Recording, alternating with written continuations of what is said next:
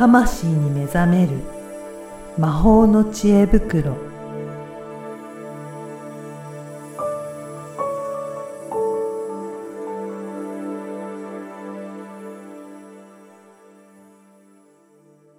こんにちは、小ラボの岡田です。こんにちはリアルスピリチュアリスト橋本由美ですゆみさん、今回もよろしくお願いします。よろしくお願いしますもう、今年、2022年最後の配信となりますが、はい。うん。今年1年いかがでしたか？ゆみさんは。いや今年一年本当になんか慌ただしく。慌ただしく、はい。慌ただしく。まあね。いや本当になんか駆け抜けてまた来年も駆け抜けるんだと思うんですけどなんか本当、いろいろ活動的に活発にいろいろ取り組んでいらっしゃいますよね。そうですね。やっぱりあの、会社にしたっていうのもあるし、はい。まあもうね、一年、一周、一周年はうん。迎えたんですけど、やっぱりなんかその、うーん、なんだろうな。まあ、それはやっぱ一番大きくて、だから社会的な活動みたいなのも、あの、結構始まったりして、はい。うん。で、夏にね、あの、一回死にかけたんだね。その回もありましたよね。死にかけたよっていう。そうそう、橋本死にかけ、そうそう、死にかけたよっていう回ありましたよありねま。したよね。もう今は昔になっちゃったけど、はい。まあでもやっぱりその影響で、まあ1ヶ月ぐらいはやっぱり体が結構しんどくって、うん、まあその後もやっぱりそんだけの大きな事故だったので、やっぱり3、まあ3ヶ月、まあ経ってないのかな？うん。ね、多分今後も出てくるでしょうから、その。何らかの影響は。まあ私は早い段階に体の調整とかをお願いできる先生がいたので、うん、あと、サプリもね、ものすごいもう飲んで、もう本当に助かって、ねあれ、あれ本当助かったんですよね。うん。なので、だいぶ、そのね、癒しフェアはその事故から2ヶ月後ぐらいだったでそれでも乗り切っていいかれましたもんね。そうそうそう。ねえ。なので、結構やっぱりその広がりが急にうわーっと広がって、いろいろなこともあり、うん、まあ楽しい一年だったなとは思いますけどね。なんか、しかもこれからも発展していくような、そういった、なんか兆しもあったりとかして、なんかいろいろ今後も楽しみですよね。活動をいろいろされてらっしゃるから、なんかどんどんどんどん広がっていくのかなっていうようなイメージもうん、あるんですけど。うん嬉しい。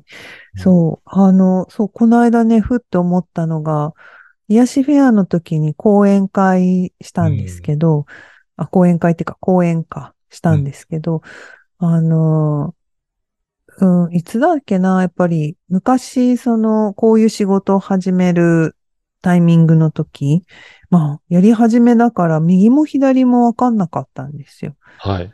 で、そういう時に、あの、前もちょろっと言ったかもしれないけど、アファメーションを書いていたり、あと、えっ、と、いろんな、こう、ビジョンが浮かんできては、そのメモをね、取っとい,、て、そのメモをまあ見返したりしてたんですけど、はい。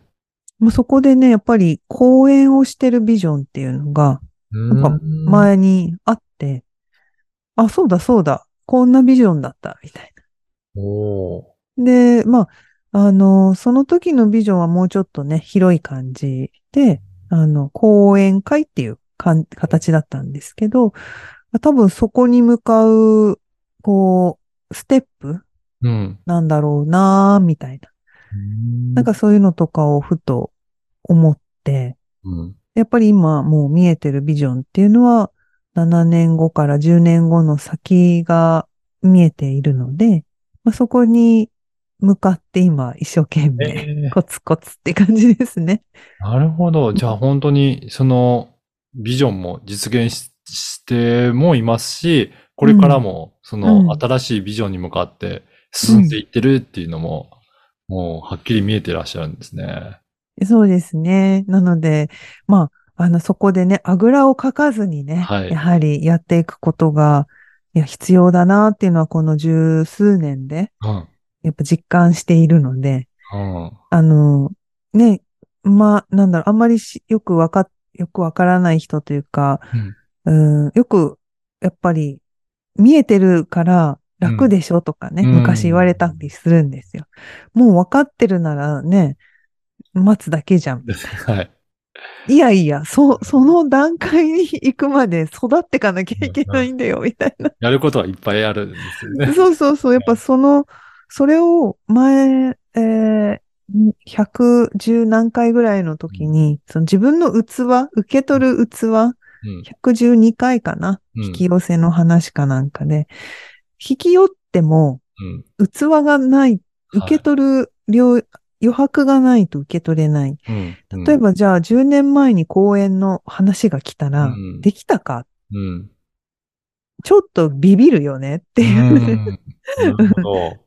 やっぱりそれはまだそのタイミングじゃない？ででもいつかそうなるんだな、うんで、別にそこを目標に行ってるわけではなく、あの、それがいつ来てもいい自分の状態に、ただなっていく。器を広げていく。そうか、そうか。はい。うんその準備をしっかりしてたからこそ来ても受け止められる状態になってたっていうことなんですね。そうです、そうです。うんうん。なるほど。じゃあそれがもう徐々に徐々に、まあビジョンを見えてる通りに、まあ準備も進めながらうん。進行していってるっていうことなんですね。そうですね。えー一応ね、ハラハラドキドキはしながらね。はい。でこの世の中の、その流れ的にはこの1年はどんな感じで、そこにユミさんはどういうふうになんか乗ってきたというか、どうん、進めてきたっていうところってありますか、あ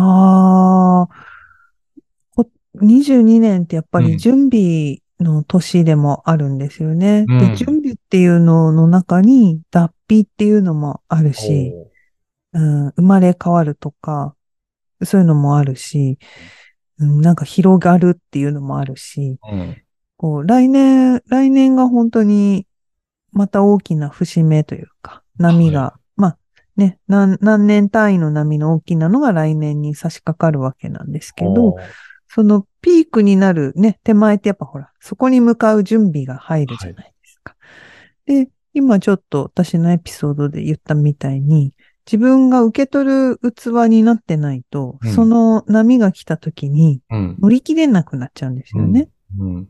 でそういう意味では22年っていうのはなんか、とりあえず、とりあえず泳ぐみたいなうん年でしたけど、一回転覆して、で、また泳ぐみたいな。ブログで。はい。うん。そんな年で、まさにまあそういう意味では波に乗って、うん。風に乗って、うん。うん。うん。なんかこう、自然に逆らわずうん。来てるなという、そんな感じはありますね。だからそういう来年に向けての準備をいろいろできてきてるので、次に波が来た時にしっかり乗れるようにうなんって。きてるっていうことなんですね。そうですね。で、これまでとは違う波の乗り方、波の勢いになっていくので、はい。これはね、個人的にもドキドキするわけですけど、うん、うん。やっぱでも、そこに行くんだなっていう心の準備が、うんこう、虎視眈々と、はい粛々と してきた22年。あうん。そして、その自分のね、予想とかビジョンとかだけじゃなくて、あうん。予想外の人から、そして世界からもたらされる、まあ、いろんな恩恵とか情報とかアイデアとか、うん。やっぱそういうのと、こう、噛み合わさって、まあ、これからどんなアルケミーになっていくのか、うんうんこれはワクワクと。そうですね。あの、世の中的にもいろいろ大変な、ね、戦争とかいろいろあったりとか、うん。まあ、日本だと円安になったりとか状況もいろいろ変わってきてますけど、うん。まあ、そういうふうにいろいろなっていって、まあ、この辺をどういうふうに捉えていって、来年につなげていくといいかとかっていうのって、まあ、一般の皆さんのリスナーの方とか、なんかそういうところで、うん、ここを注意しといた方がいいよとか、こういったところを取り組んでいくといいよとか、なんかそういうのってありますかね？世の中の流れからすると。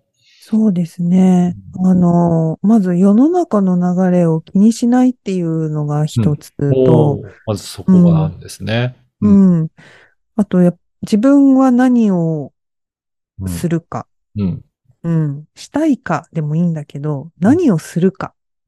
どうあるか、うん。これをなんか見失わないでいるっていうのが大事ですね。なんかいろんなニュース入ってくるけど、そこに振り回されてしまわないように。そうそうそう。うん。うん。でも、なんだろう。あれ、ちょっと、パッと単語出てこなくなっちゃったけど、あの、SNS とかうん。AI によって自分の趣味趣向のものしか入らない。うん。うん。そして、自分にとって嫌なものは排除もできるという中で、うんなんて言うんだっけ、この現象。ちょっと忘れちゃった。うんなんかありましたよね、その、うんと、なんだっけな。自分の好きなところだけしか耳に入ってこないみたいな感じなんですか？そうそう。で、そうなってくると、うん結局、あの、なんだろう、自分を肯定してくれる人だけのうんうんうん集まりになっていくあと。あ、はい。うん。そうすると、その否定的なものは排除されてはい。で、うん、なんかその危険性っていうの例えばうんなんかの事件でも、これってダメだよねっていう意見があったら、はい。そうだよねっていう賛同者だけが集まるでえっと、その賛同者だけが集まるから、それで OK だと思って、なんか、うんまあ、テロとかなんとかとか行動してしまう。はい。えーまあ、あ、そうそう。それをね、エコーチェンバー現象っていう言葉があって、はい。もう思考がね、偏ってしまうことの、その危険性っていうのを、あの、歌っているというか、そういう話題があるんですよ。確かに SNS とかだと、うん。自分が調べて自分のうん。こうじゃないかという意見だけが目について拾われてきて、うんそこに偏ったような、うん、情報になってしまってるっていうのはありえますよね。うん。なので、閉鎖的になってしまう。うん。こういい意味の閉鎖ではなく、うん悪い意味での閉鎖的になってしまうので、うん、そうすると、モラルっていうのがやっぱり、こう、わかんなくなるっていうか、うん。まあ、それが風の時代って呼ばれる一つの象徴的なものでもあるんですけど、うん、まあ、正しいとか答えが一つじゃないっていうところにも関係してきて、で、そういう中でさっき言った大事にしてほしいのは、自分がどうあるか、うん。どういるか、何をするか、これは自分で考えて自分で選択していくっていう、うん、そういう責任とかにもなるかもしれないけど、うんやっぱその、うん、自己責任の力みたいなのを、あの、養っていく必要があるし、やっぱりそこがブレちゃうと、生きにくさになりますようね。ん、そうですね。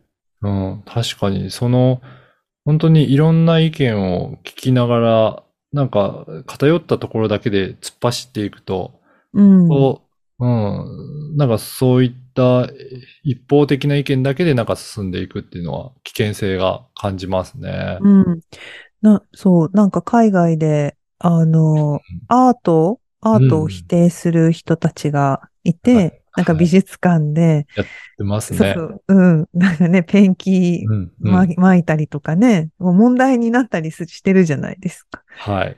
あれがまさにそのエコーチェンバー現象というやつで、その、うん、サバイバルするのにアートなんて必要ないみたいな。うんそんなことにお金かけるんだったら、もっとこういうところにお金かけろ、みたいな。まあ、その意見は一つね、うんあると思うんですけど、はい。やっぱりアートはアートで、はいや。っぱり存在意義、存在価値っていうのがあって、文化だったり、えーなんかその人が表現するものの中に見出される、まあ、何かだったり、だってそれがね、人の心を動かすものたちが残っているわけなので、技術も表現も。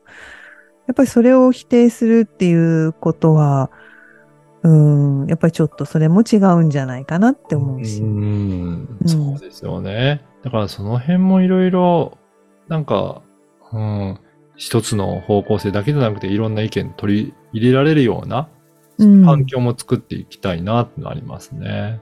そうですね。うんでそうするとやっぱり一人一人のその気づく力とか明晰性とか、うんうん、考え方とか、どうやって考えたらいいのかとか、まあ特に日本人はそういうの苦手な人が、うん。私もそうだけど、やっぱり苦手だからこそ意識を持った方がいいんじゃないかなと思いますね。はい。いやー、ね、いろいろ今年のことを、ちょっと今回は振り返ってきましたけど、うん。また、ね、来年以降もちょっとどうなるか、ワクワクの部分もいろいろあるみたいなので、楽しみだなと思いますね。ドキドキとドキドキワクワクと、はいはい。いやー、いろいろあると思うので、ぜひぜひ、いや、このうん2020年最終回になりましたが、はい。ぜひ、最後一言、じゃあ、ユミさん何か、リスナーの方にメッセージあれば。そうですね。うんあの、何が起きても、なんか自分が楽しいこととか、うん心地よいこととか、うん。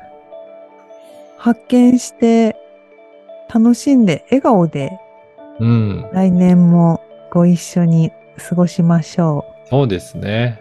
う。はい。うんぜひぜひ、笑顔でね、過ごせたらと思いますので。はい。ユミさん、今年1年もどうもありがとうございました。こちらこそありがとうございました。ぜひまたね、来年も聞いていただければと思います。はい。はいぜひ来年もよろしくお願いします。はい。